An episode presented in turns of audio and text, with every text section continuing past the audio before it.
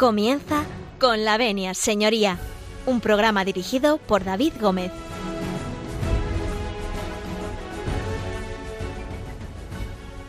Buenos días, señoras y señores, y bienvenidos a Radio María, bienvenidos a Con la Venia Señoría, un lunes más, eh, un lunes de agosto. Abrimos las puertas de, de Radio María, abrimos las puertas de esta casa para que disfruten ustedes de un momento de radio, de un momento eh, bueno, jurídico, ¿no? El momento jurídico de, de, la semana, ¿no? Que les ofrece con la venia señoría. Y bueno, pues este consultorio que nosotros abrimos en cada, cada 15 días, ya saben que está a disposición de todos ustedes. Bueno, les pillaremos seguramente de, de vacaciones, o al menos intentándolo, o bien en el pueblo, o bien en la montaña, o bien en la playa, en fin, donde ustedes estén, que estén eh, escuchando Radio María, nosotros les vamos a pedir eh, el permiso de todos ustedes para entrar en sus hogares y en aquellos sitios donde estén ustedes descansando. Y si no están ustedes descansando, pues déjennos entrar en aquellos sitios donde estén ustedes trabajando. Así que con el permiso de todos ustedes, nosotros comenzamos.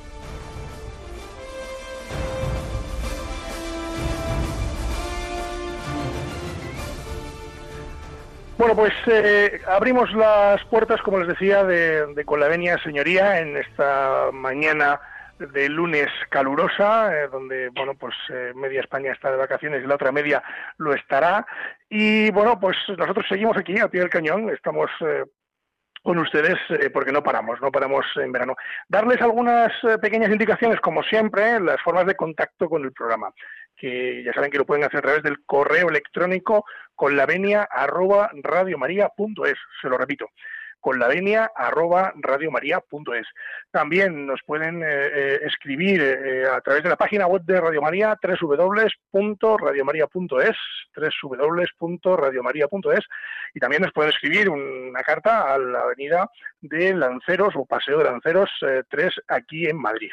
Bien, a través de cualquiera de estos medios nos pueden hacer llegar las sugerencias, como siempre, consultas, eh, en fin, aquellas inquietudes que ustedes tengan y nosotros vamos a intentar, eh, bueno, pues eh, de alguna forma contestarles. Nos, llegan muchísimas eh, consultas y peticiones, les ruego paciencia, intentaremos llegar a, todas ellas, que no es fácil, pero lo intentamos.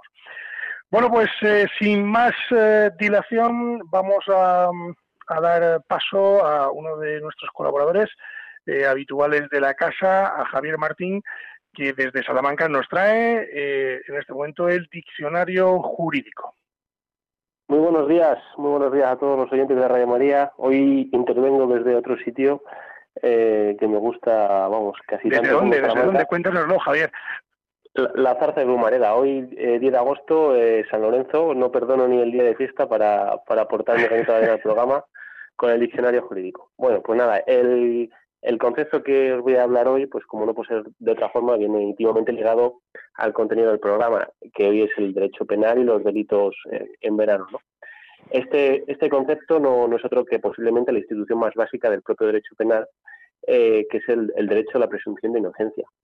Eh, derecho eh, proclamado en nuestra Carta Magna, en la Constitución, o sea, en el artículo 24.2, pero vamos, también eh, viene eh, en multitud de, tratados internacionales relacionados con, los derechos internacionales, como es la Declaración Universal de los Derechos Humanos y el Convenio Europeo de, de los Derechos Humanos.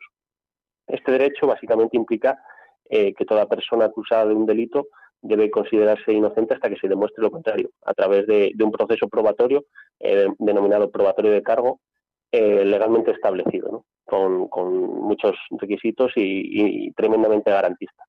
Por ello, eh, nadie está obligado a, probar su inocencia. En este sentido, la carga de la prueba, es decir, quién tiene que probar la, comisión de un delito, pues está atribuida a la, acusación particular o, pública o, incluso el Ministerio Fiscal.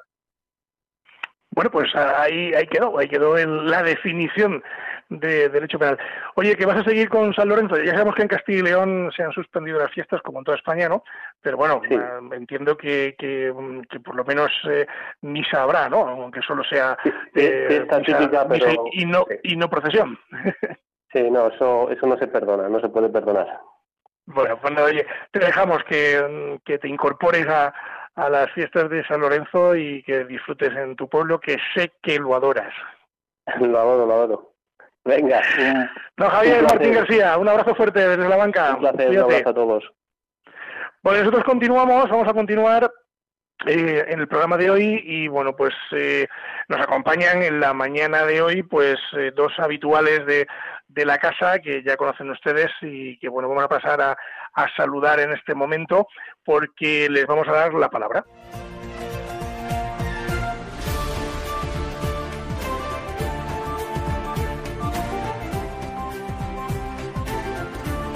Tienen la palabra.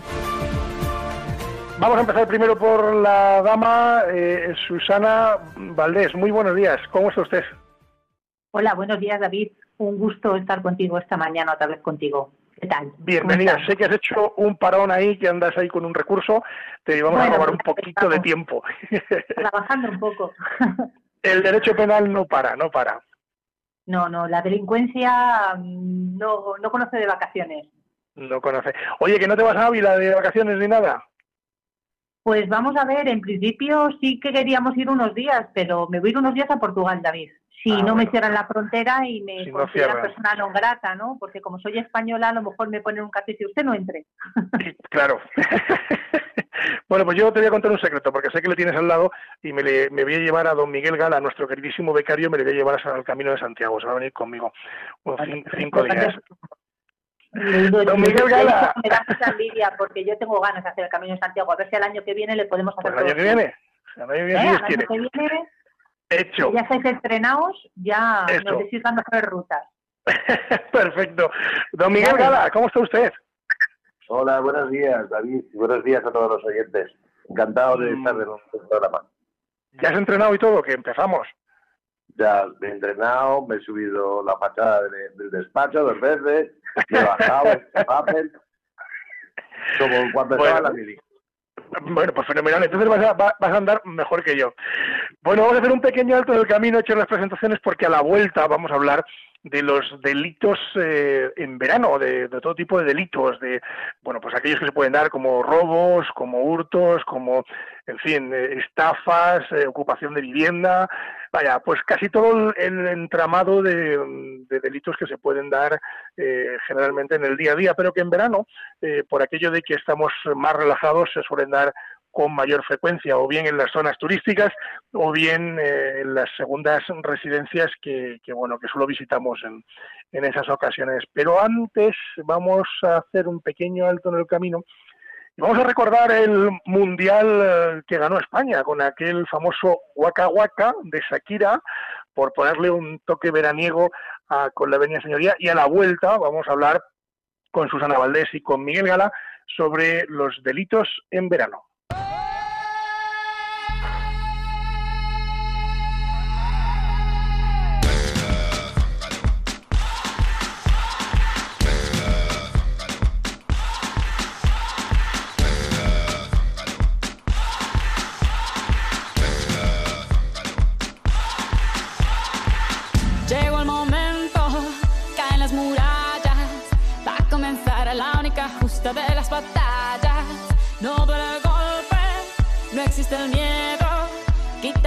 Polvo, ponte de pie y vuelves al ruedo.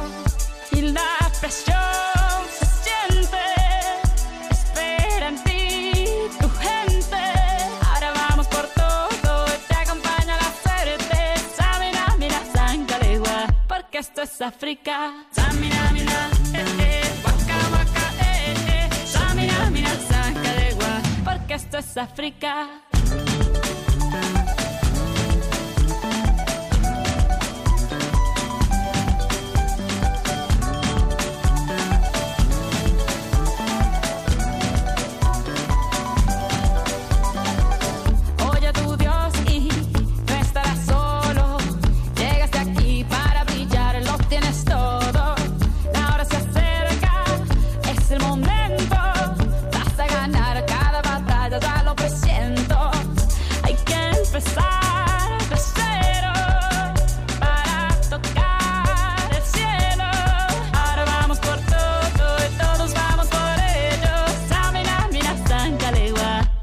Es África.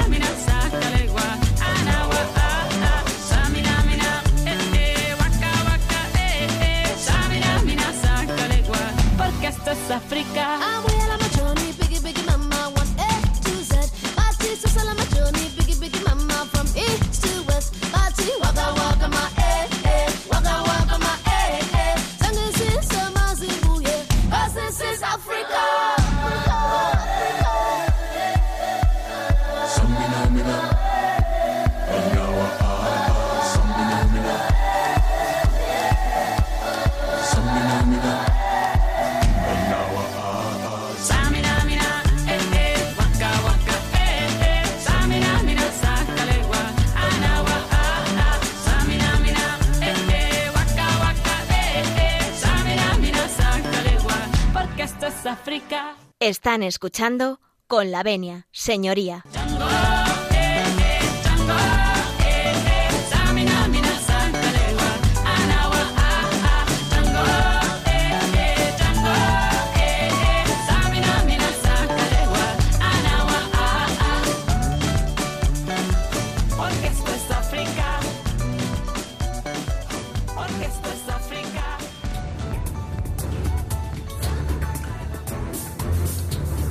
El caso de hoy. Bueno, continuamos, eh, continúan ustedes en, con la Avenida Señoría, continúan ustedes en Radio María. Les recuerdo que en esta mañana, mañana magnífica del mes de agosto, estamos eh, arrancando el programa con la Avenida Señoría. Y bueno, teníamos eh, con nosotros a dos invitados que ya ustedes conocen, que son Susana Valdés y Miguel Gala. Vamos a hablar de lo que son los delitos eh, que ocurren en verano. Realmente es un cajón desastre porque hemos hecho un programa eh, para que ustedes, eh, bueno, pues tengan alguna precaución y si no la tienen porque ya les ha ocurrido, al, al menos que tengan ustedes algún tipo de herramienta jurídica a la cual recurrir. Bueno, yo os pregunto a los dos, eh, ¿qué tipo de delito más común se puede dar en verano? ¿no? Eh, se puede, ¿qué puede ocurrir? Por ejemplo, alguien que marcha de su casa eh, a otro sitio, ¿qué, qué puede pasar? La mayoría de los delitos que suceden en verano son delitos contra el patrimonio, suelen ser robos en casas, eh, en casas habitadas, que se llama, es un tipo de delito, que entren en tu casa mientras estás de vacaciones, ocupaciones que últimamente están muy de moda, hurtos, eh, estafas, estafas sobre todo a los veraneantes, pues eh, haciéndose desde hacerse pasar por falso policía hasta intentante entrar en casa diciendo que son los de, los de la electricidad para ver no sé qué, y mientras uno te distrae, te hurtan cosas de la vivienda. La mayoría de los delitos en verano, en verano se cometen todo tipo de delitos, pero los más frecuentes son delitos contra la propiedad. Bueno, entonces eh, vamos a empezar hablando, si os parece, por los delitos contra el patrimonio, ¿no? No sé si lo digo bien, Susana. Sí, está correcto, David. A mí también se me había ocurrido un delito nuevo que no ha mencionado mi compañero Miguel, que son las estafas que hace la gente con respecto a lo- al alquiler de los apartamentos. Ah, muy interesante. años nos hacen contratos, eh, tú das una entrada y cuando vas, o bien la persona que te lo ha alquilado no es el propietario, o bien el apartamento está siendo ocupado o lo han alquilado a más de una familia. Y llegamos a nuestro centro de vacaciones y nos damos cuenta pues que hemos sufrido una estafa. No tenemos vacaciones, no tenemos apartamento, no tenemos alojamiento y hemos perdido un dinero. Eso también son delitos frecuentes en verano. Además, pues bueno, pues delitos como puede ser las reinas tumultuarias, los delitos de alcoholemia, bueno, lo que siempre tenemos, ¿no? Pero normalmente es un delito que yo creo que, que es importante mencionar, las estafas eh, de las vacaciones, ¿no? Cuando nos estafan ese, ese tiempo de vacaciones que nosotros tenemos, alquilamos un apartamento, llegamos allí, ni hay apartamento, ni hay ni hay dinero, ni hay propietario que presuntamente era el propietario que nos han alquilado y por lo tanto lo que nosotros eh, pues vamos, eh, estamos aconsejando a la gente que se haga todo a través de plataformas seguras, que no se pague hasta que no se llegue al, al, al lugar de destino, más teniendo en cuenta ahora que estamos en un momento bastante delicado en el cual aconsejamos que o bien haya un seguro eh, cuando contratamos unas vacaciones o bien eh, tengamos una cancelación amplia eh, para que no nos veamos, pues por imagínate, un, un, una un confinamiento y no podamos salir a hacer nuestras vacaciones. Entonces, pues eh, podemos decir a la gente que siempre sea prudente en este tema. Pues sobre todo prudencia, porque entiendo que, que bueno, que la, la gente muchas veces contratamos eh, chollos y que luego resultan no ser esos chollos, ¿no? Van por ahí los tiros, Susana. Ante el sollo desconfiar. Claro, vamos a ver, nadie decía, yo creo que tú lo sabes que es un dicho castellano que dice que nadie da duros por peseta. Y Sí, entonces, normalmente cuando eh, tenemos un chollo, demasiado chollo, hay que desconfiar. ¿Por qué? Pues porque nadie, nadie te da nada gratis. Entonces, hay que desconfiar eh, de, de- de- diríamos, de anuncios posiblemente engañosos en los cuales nos dan un precio muy atractivo. Ah, pues una semana por 150 euros. Desconfiemos. Que se haga todo a través de plataformas seguras, que el pago siempre sea allí. Eso es importante porque Sí, destino. que, eh, que, el pago sea en destino, porque independientemente de que nos pueden jorobar las vacaciones, por lo menos no nos estafan el dinero. O que nos intenten dar gato por liebre, que nos digan que la casa tiene unas características y luego lleguemos allí y no tiene nada que ver. Efectivamente, que nos digan que esa, que esa pie de playa el apartamento y resulta que tenemos que coger el coche todos los días para irnos a, a disfrutar de la playa. Claro, cuando decís esto, os referís a que estamos viendo, por ejemplo, a alguien que va a contratar, pues sobre todo por Internet, ¿no? Porque estamos en la era de Internet y prácticamente todo se hace por internet. Lo que decía Miguel es decir, que pues mira, qué fotos más bonitas tiene este apartamento y luego cuando llegas allí resulta que en vez de puertas tiene cortinas, ¿no? Efectivamente, sí, eso también suele ocurrir, David. También últimamente estamos detectando que hay mucha estafa en internet eh, mediante correos electrónicos que que incitan a la gente a abrirlos, eh, dar sus datos personales para un supuesto beneficio inmediato invirtiendo pequeñas cantidades. También eso se ha detectado últimamente que hay mucho. Sí, efectivamente. Vamos a ver, eh, yo quería decir al público que pueda oírnos que, sean un poco lógicos en estas aplicaciones. Eh, nos están llegando correos electrónicos de compañías con las que nosotros no tenemos, incluso bancos con los que no tenemos cuenta corriente, diciendo que entremos en ciertos enlaces porque nos van a hacer una devolución o tenemos un problema con la cuenta que está bloqueada. Eh, hay que decir que ningún banco, ningún banco eh, se pone en contacto mediante un email. Y si se pone, si tienes un problema con tu cuenta corriente, el banco te llamará directamente a ti para que acudas a tu banco o a través de una plataforma segura, de una aplicación en la cual tú tienes tu huella dactilar o tu número de entrada para solucionar ese problema. Por lo tanto, seamos un poco lógicos, si recibimos un, un, email de la caja rural en la cual nosotros no tenemos cuenta diciendo que nos han bloqueado la cuenta, que pinchemos un enlace, no pinche. Si usted no tiene cuenta en la caja rural o cuando nos dicen que nos van a devolver un recibo de Endesa cuando no tenemos contratado la luz con el recibo de Endesa. O aunque la tengamos contratada. O aunque la tengamos contratada, no es la forma habitual. Es mucho mejor si recibimos ese correo, llamar directamente a nuestras compañías sin abrir el correo y poner en conocimiento de dicha compañía si los datos que nos están enviando son reales. Igual que ponernos en contacto con nuestra entidad bancaria antes de abrir ningún enlace, porque a través de los enlaces entran en nuestros ordenadores y pueden robarnos datos vitales, puesto que nosotros en los ordenadores tenemos cuentas corrientes, tenemos claves y ahora mismo hay mucha pirotería informática, gente con amplios conocimientos informáticos que nos pueden hacer, pues bueno, pues un disgusto, nos pueden dar un disgusto bastante gordo. Desconfiar de cualquier correo en el que no se cumpla eh, eh, la, la, norma habitual en la que se comunica cualquier compañía de suministros, cualquier entidad bancaria, cualquier compañía de seguros con los usuarios. Y sobre todo, no dar jamás nuestros datos de tarjeta de crédito en páginas que consideremos que no son seguras. Nos vacían la cuenta. Pero fijaros también hay un delito que se está dando, lo digo porque yo he sido víctima que lo, que, es, que lo llaman el phishing, me parece, o algo así, ¿no? La pesca. Esto Que, mencionabas antes, Susana, es la pesca. Yo, como no tengo ni idea de inglés, eh, la traducción es la pesca, ¿no? Como que pesca, lanzan, lanzan la caña, phishing. Bueno, pues, red. A mí, la caña y siempre hay y el que cae, cae. Claro, pues fijaros, hace, hace unos días he comprado una cosa yo por internet, eh, un, un paquete que me lo manda correos y bueno, pues está todo pagado, está todo perfecto. Y de repente, eh, ayer o antes de ayer, el paquete no me ha llegado todavía, recibo un correo diciendo que es correos. Y eh, me dice que para recibir el paquete que ha habido un problema, tengo que pagar dos euros con no sé cuánto y tengo que pinchar en no sé qué enlace. Y claro, yo diciendo, no, es posible, digo, no es posible, digo, porque yo lo he pagado todo, viene a, a costes pagados y y yo no, no, tengo por qué hacer esto, ¿no? Claro, luego me di cuenta que efectivamente el correo que viene no es un correo oficial de correos. Pone al principio correos, pero luego es arroba no sé qué.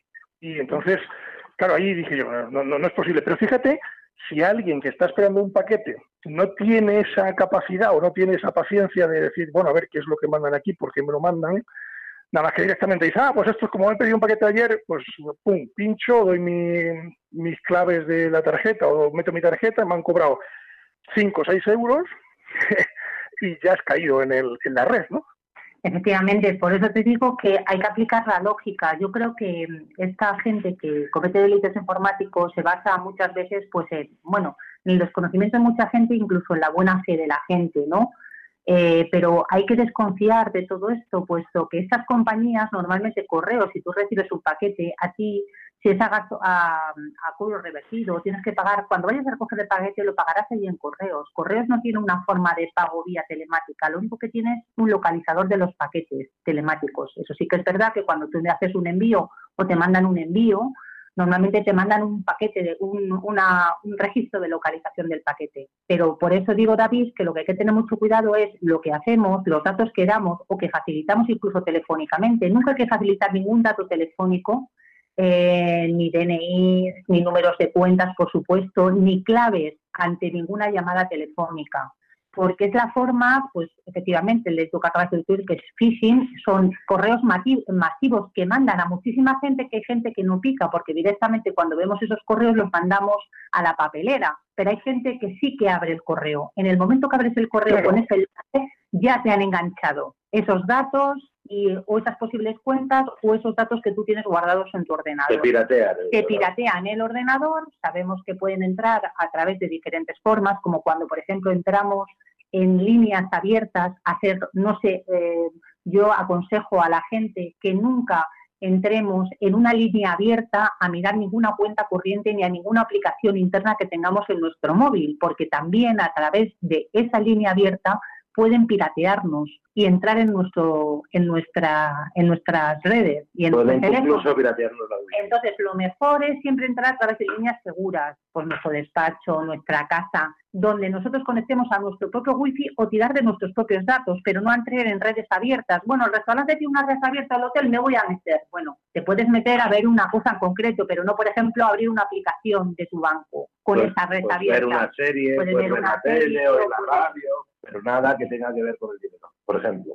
Sí, porque podemos caer en, en que nos roben o nos copien eh, los datos, porque parece como que es ciencia ficción, pero está pasando, ¿no? No, No. no, es muy fácil. Eh, quiero recordar, por ejemplo, que hubo un programa, no sé si veis vosotros una calle en la cesta, que es en el punto de mira, que un, un informático, sí, un informático se fue a un centro comercial, abrió un ordenador y a través de la línea abierta que estaba una chica a su lado, se metió dentro de su teléfono, pero de forma real, ¿eh? O sea, delante de la reportera dijo, vamos a ver, voy a ver qué gente está conectada a la línea abierta de este centro comercial y se metió en los datos del teléfono de esa persona. Por eso es importante que nos protejamos y sepamos cuándo abrimos esos datos y qué datos estamos abriendo. Y por supuesto que actuemos con lógica. Si vuelvo a repetir, si a mí, yo en el Banco Sabadell no tengo una cuenta, no abra el, email del Banco Sabadell, porque es que si usted no tiene cuenta en el en Banco Sabadell, Sabadell no le va a, rega- no le va a devolver ningún recibo,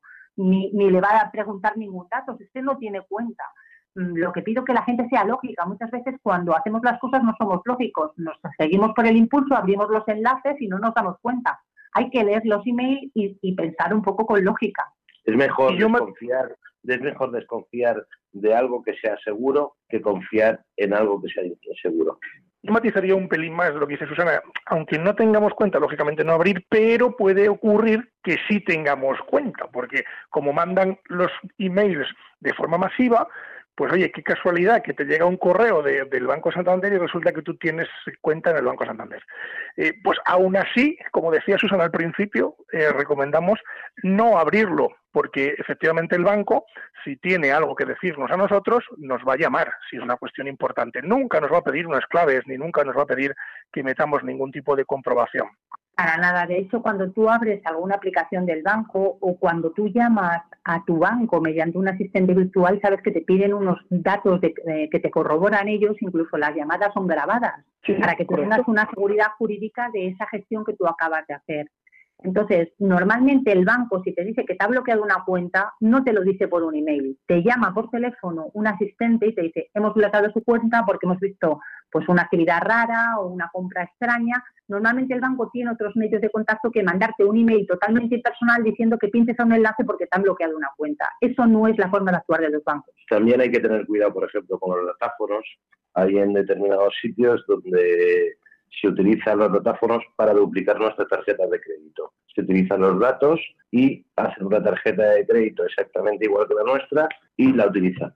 Porque al nosotros poner el PIN, sobre todo en restaurantes, es muy, muy típico en, en que en algunos restaurantes ocurran este tipo de fraudes y hay que tener cuidado. Siempre Yo recomiendo, yo recomiendo, eh, Miguel, eh, a todo el mundo que me pregunta de este tema que dices de las tarjetas, las tarjetas ahora es muy cómodo el llegar y pagar eh, cantidades pequeñas de forma rápida, ¿no? bueno, pues yo, por, mi experiencia personal, ¿eh? yo he quitado la forma rápida de pagar las tarjetas. Siempre, aunque sean 5 euros o 2 euros, tengo que meter el PIN porque me he encontrado con, gente a quien le han birlado dinero eh, acercándoles un datáfono en el metro. Fijaros. ¿eh? Sí, porque ahora las tarjetas con contables, David, sabes que tenemos ciertos, eh, hasta 20 euros no necesitan. No, y ahora con el COVID, por ejemplo, las nacionalidades han subido a 50 euros. A 50 o 60 durante la época de confinamiento, hasta 60 euros no te pedían el PIN y como nos decían que no utilizáramos dinero porque podía ser una fuente de contagio, pues la gente utilizaba más la, tarjeta. Y el contactless efectivamente simplemente es pasarlo, no tienes ni que teclear muchas veces tu propio número y hay posibilidades de que pueda haber. Yo siempre digo que hay que tener enfrente siempre que te tengan el datáfono siempre a la mesa, que tú veas y no pierdas ningún momento de vista tu tarjeta y desde luego no vamos a tampoco generar el pánico en los diciendo que se alejen un poco de los métodos nuevos de las tecnologías. Estamos en la tecnología y hay que estar y hay métodos muy seguros de pago. Hay métodos de pago mediante un reloj. Sabéis que hay unos relojes de cierta marca o las aplicaciones del teléfono que son completamente seguras porque tenemos unos, unas, eh, unas claves de entrada en la cual nos piden nuestras huellas dactilares. Y sabes que las huellas dactilares son únicas para cada uno de los usuarios. ¿eh?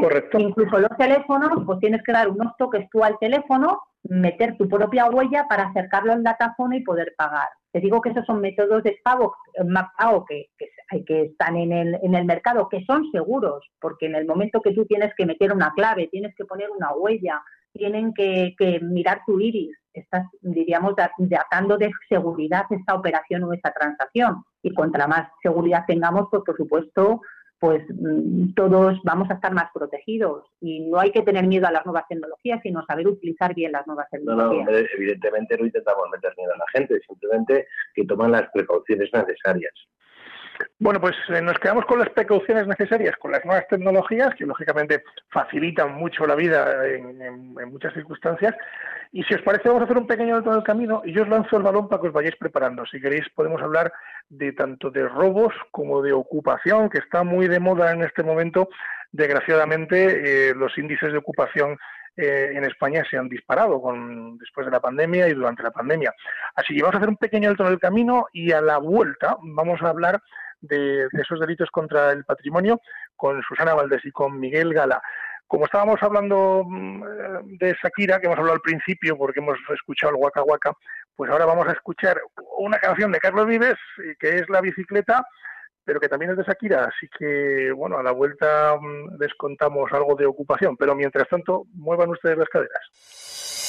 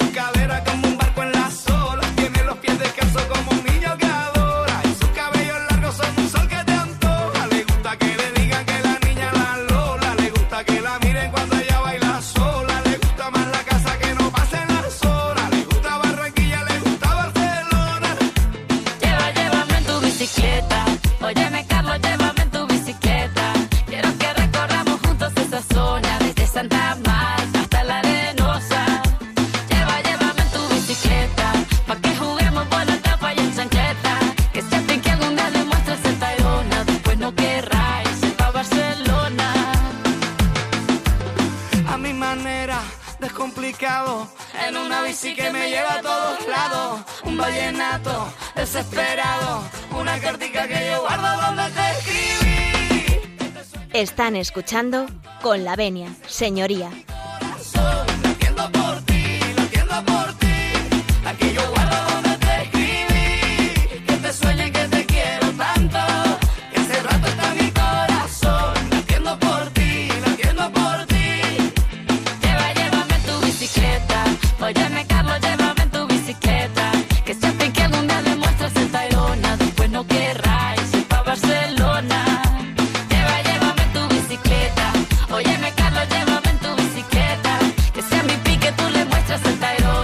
No Barcelona. Después de montar en bicicleta con Carlos eh, Vives y con Shakira, continuamos eh, con Miguel Gala y con Susana Valdés. Les recuerdo que estábamos hablando de delitos eh, en verano. Hemos eh, hecho una pequeña explicación de aquellos delitos que, bueno, pues que pueden ocurrir a través de, de Internet, ¿no? Como es, eh, en fin, el famoso phishing o, o, en fin, o la pesca a través de los correos electrónicos. también aquellas cuestiones relacionadas con las tarjetas de crédito. Pero a mí sí me gustaría, Miguel y Susana, que habláramos un poco de lo que está ocurriendo en este momento eh, en, España, ¿no? Que es, eh, bueno, pues los índices disparadísimos de, ocupaciones de vivienda. Ojo, ya no se están ocupando viviendas de bancos porque mmm, prácticamente eh, en este momento no quedan tantas, pero se están ocupando, que esto es mucho más dramático, primeras residencias y segundas residencias de personas, en fin, privadas. En fin, no sé qué me podéis contar de esto. Bueno, la verdad es que sí es una cosa que empieza a ser muy preocupante. Eh, la cantidad de ocupaciones de primera vivienda, de gente que se va un fin de semana y de repente, eh, cuando vuelve el lunes a su casa o el domingo, se encuentra que han ocupado la casa. Hay un verdadero negocio detrás eh, de todas estas ocupaciones. Se alquilan, se venden, se arriendan todas estas eh, viviendas y hay ojeadores dispuestos en muchas eh, ciudades para ver quién sale de su casa, los tienen completamente localizados y es una cosa muy preocupante. Y lo más preocupante, y no quiero hacer tampoco una valoración excesivamente política, es que desde determinados sectores políticos se fomenta la ocupación. Eh, me parece una cosa, perdón, gravísima. Eh, tenemos que tener mucho cuidado. En realidad, la ocupación es entrar en tu vivienda en contra de tu voluntad. Es muy importante recuperar la posesión de la vivienda inmediatamente. No esperar eh, ni medio segundo a denunciar, a ir con la policía, a demostrar que es tu vivienda para echar a esas personas. Bueno, fijaros una cosa que está ocurriendo, lo digo así para la reflexión en este momento, eh, que es que las agencias inmobiliarias, eh, estos cartelitos de se alquila, se vende, que hemos visto siempre en todas las ciudades, los balcones, las ventanas, en este momento eh, están desapareciendo, porque es una señal de vivienda vacía o de vivienda, en fin, que, que, está para alquilar y que está vacía momentáneamente, ¿no? O sea, hasta el punto de que esta situación está cambiando la forma de trabajar de los sectores inmobiliarios. ¿no? La verdad que es un drama, eh, Susana, es un drama. Pero la, la, pregunta que yo te lanzo es, de repente, eh, algún oyente nuestro, Dios no lo quiera, sale de su vivienda, porque se va de vacaciones o se va unos días o un fin de semana a, a la casa del pueblo, a la playa o a ver a un familiar y cuando regresa se encuentra con que en su vivienda, en su vivienda donde él vive, se encuentra eh, pues una familia o unos señores que están dentro y, y bueno, y a partir de ahí empieza un auténtico drama. ¿Qué haríamos, Susana? Vamos a ver, en principio yo creo que para evitar esa ocupación es importantísimo, primero, no informar a la gente cuando nos vamos de vacaciones, que somos muchos de redes sociales, que ponemos dónde vamos, cuándo nos vamos, porque no se sabe quién puede estar viendo esa información para saber cuándo vamos a trabajar en vivienda, no solamente para una usurpación, sino incluso, incluso un robo en nuestra vivienda. Entonces no hay que dar datos a la gente de dónde vamos a estar ni cuándo nos vamos a ir de vacaciones.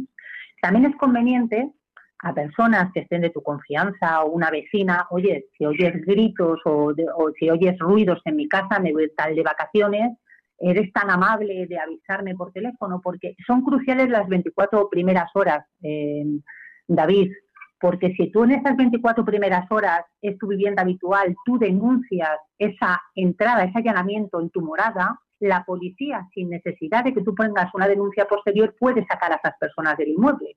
Lo peor es cuando ya nos vamos a 24, 48 horas y nos vamos a dos días, en la cual ya tenemos al que ha usurpado la vivienda, pues vamos, eh, totalmente cómodo instalado en tu casa.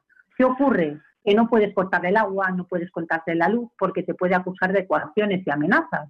Por lo tanto, hay que denunciar de forma inmediata, pero sobre todo yo creo que es crucial esas 24, 48 horas que en el momento que nosotros nos veamos que han ocupado nuestra vivienda, denunciar, ir con la policía, porque la policía en esas 24 o 48 horas puede sacar a sus inquilinos sin necesidad de establecer ningún procedimiento judicial, porque eso es un allanamiento de morada, porque es tu primera vivienda.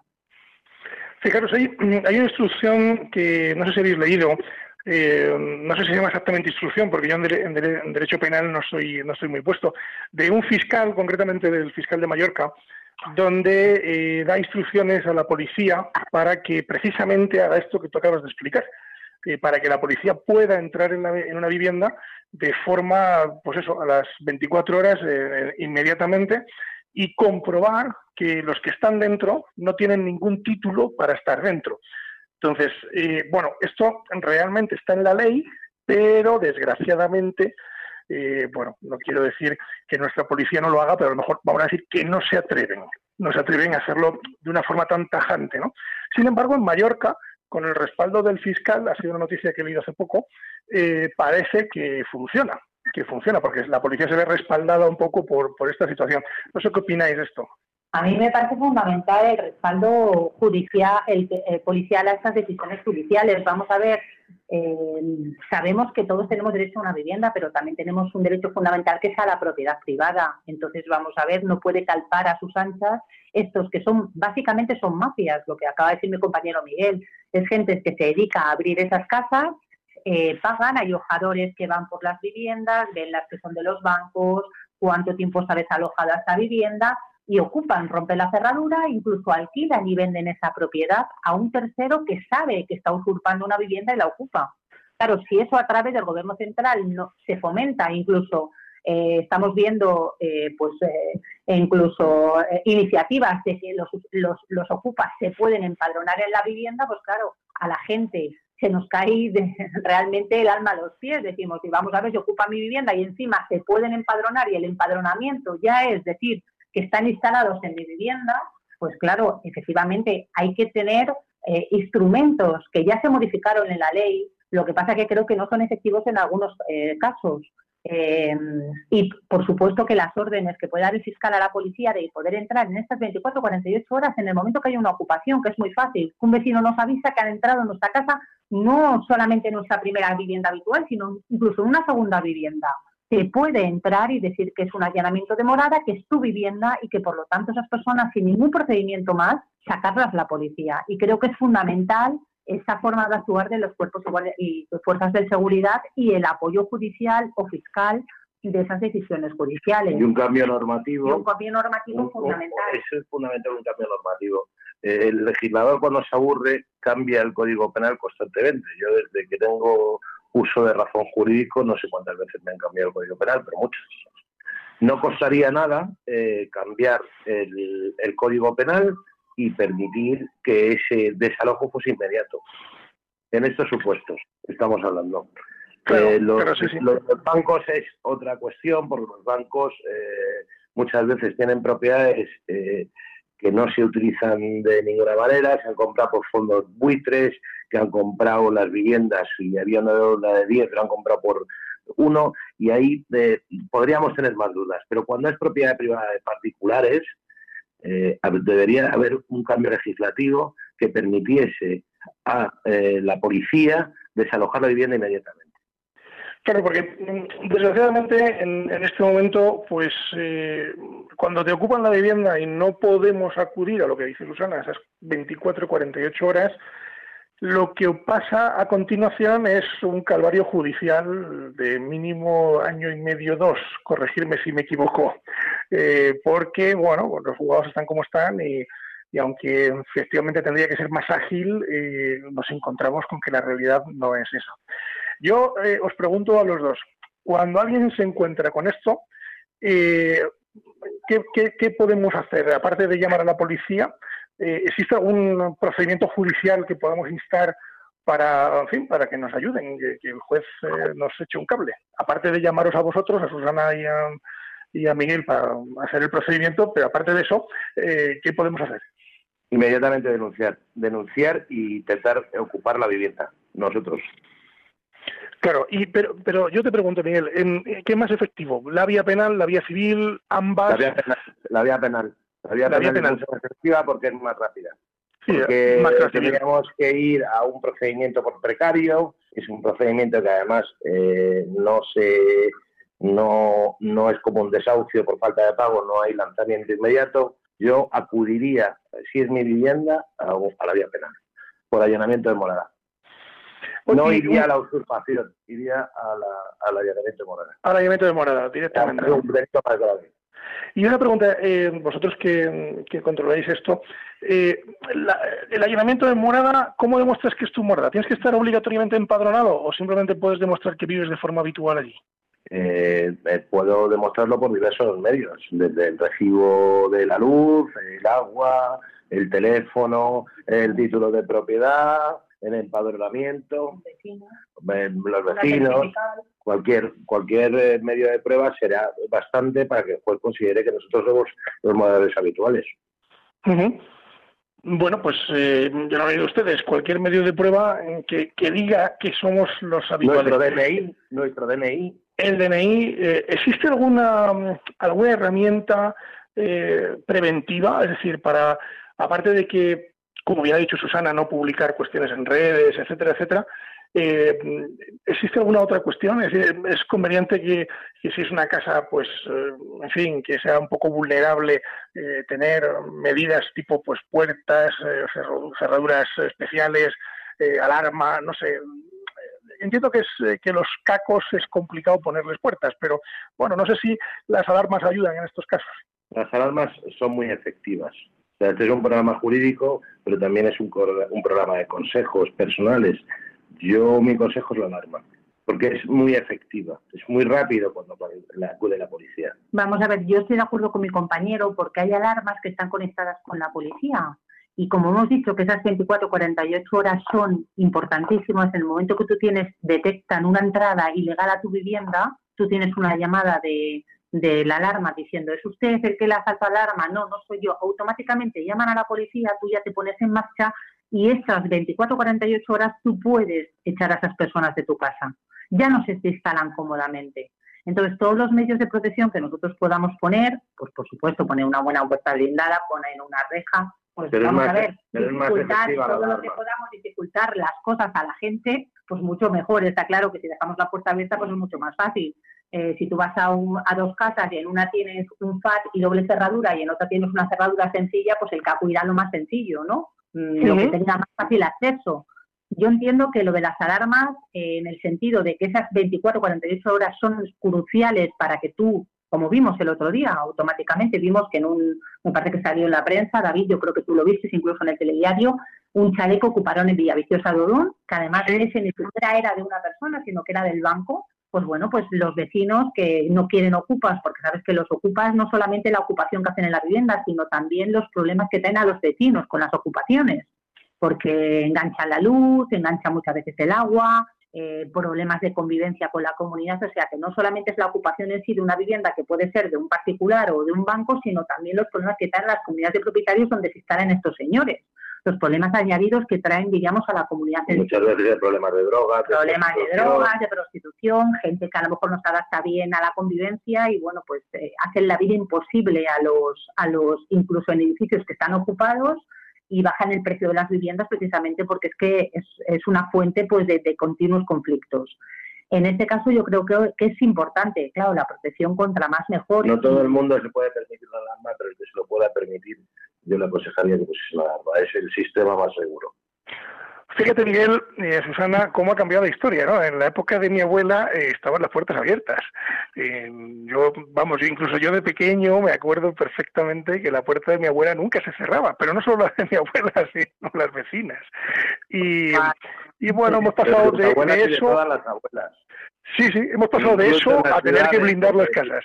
Mi familia era de Madrid y la puerta estaba siempre abierta. Yo Nunca me acuerdo- cerrábamos con, con llave. Yo me acuerdo los veranos en el pueblo David, que mi madre cuando yo salía me decía, te dejo la puerta abierta y te la dejaban con ese eslabocito que tiene que cruza, ¿sabes? Sí, ¿Sabes sí, sí. digo?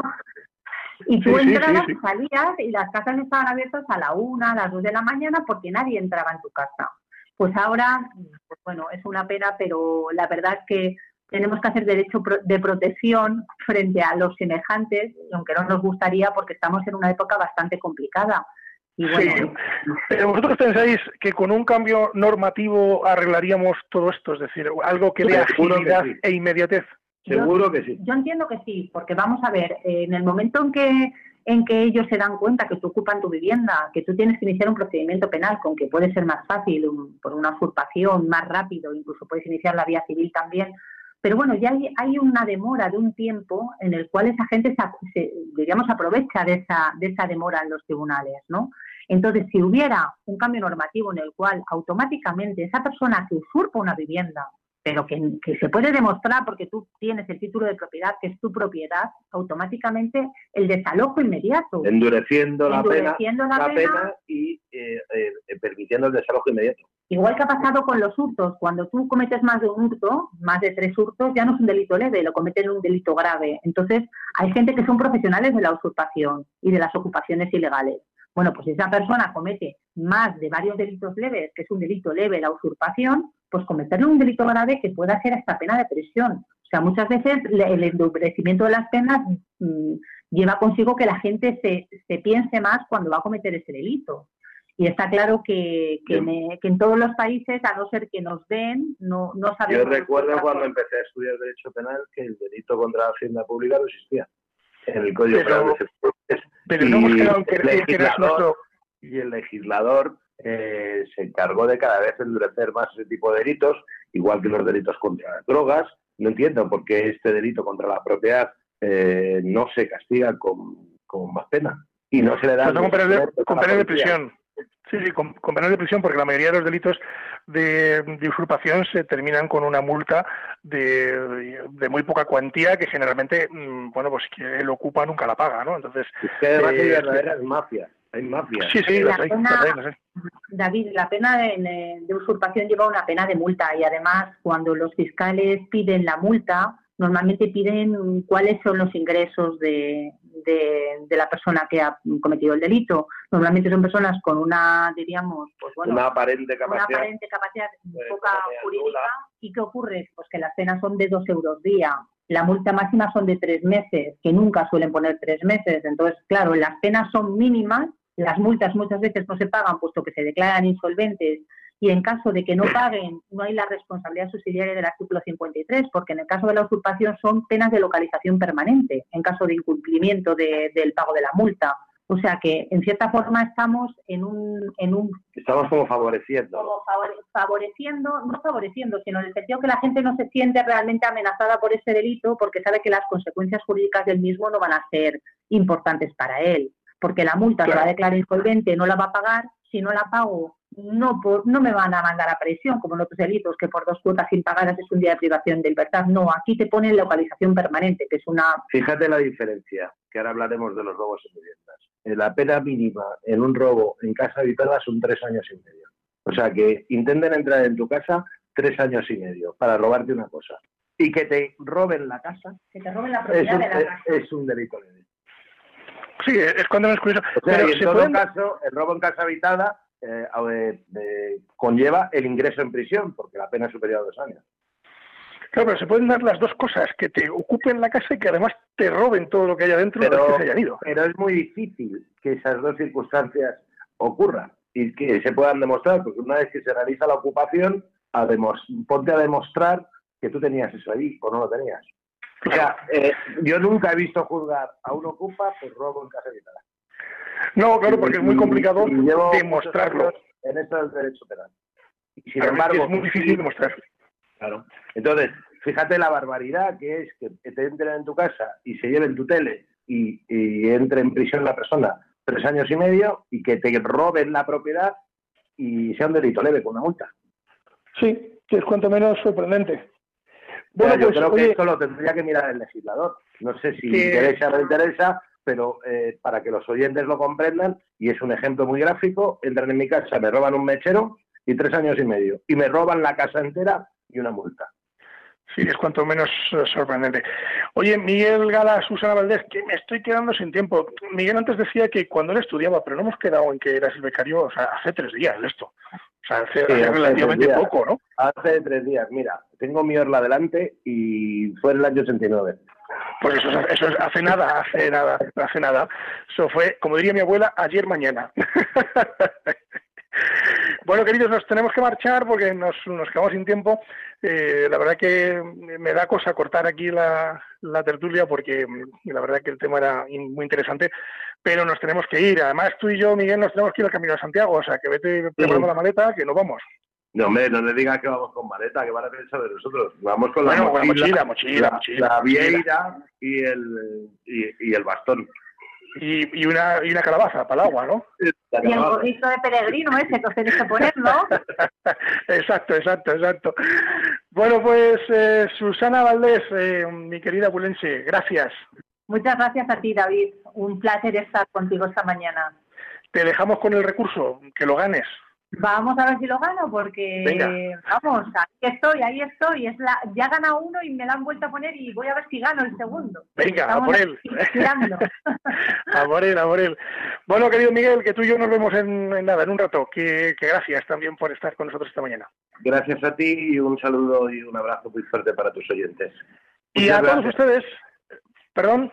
Que muchas gracias. Ah, nada, hombre, muchas veces, muchas veces. Yo que había entrado ya ahí con fuerza a despedirme, pues, ahora vuelvo otra vez. Y a todos ustedes, eh, gracias por, eh, por estar una mañana más, esta mañana de lunes eh, de- del mes de agosto de, de 2020, que, que, en fin, está siendo un año complicado, difícil, espero que estén ustedes bien, que los rebrotes les pasen de lado y que tengamos mucha precaución todavía, porque la situación, en fin, lo requiere a los jóvenes que tengan mucha, mucha precaución para poder, en fin, afrontar todo esto, que el invierno está ahí a la vuelta de la esquina, y dentro de nada, como diría un profesor mío, nos estamos comiendo los turrones y no nos hemos enterado. Así que paciencia y mucha disciplina. A los que están de vacaciones, pues disfruten, descansen, que el invierno se prevé duro.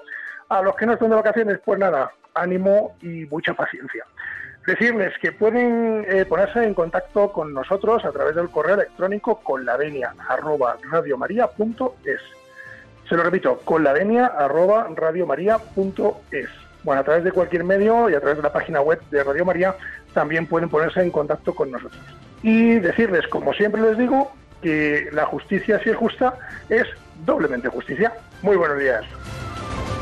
Les hemos ofrecido Con la Venia, Señoría, un programa dirigido por David Gómez.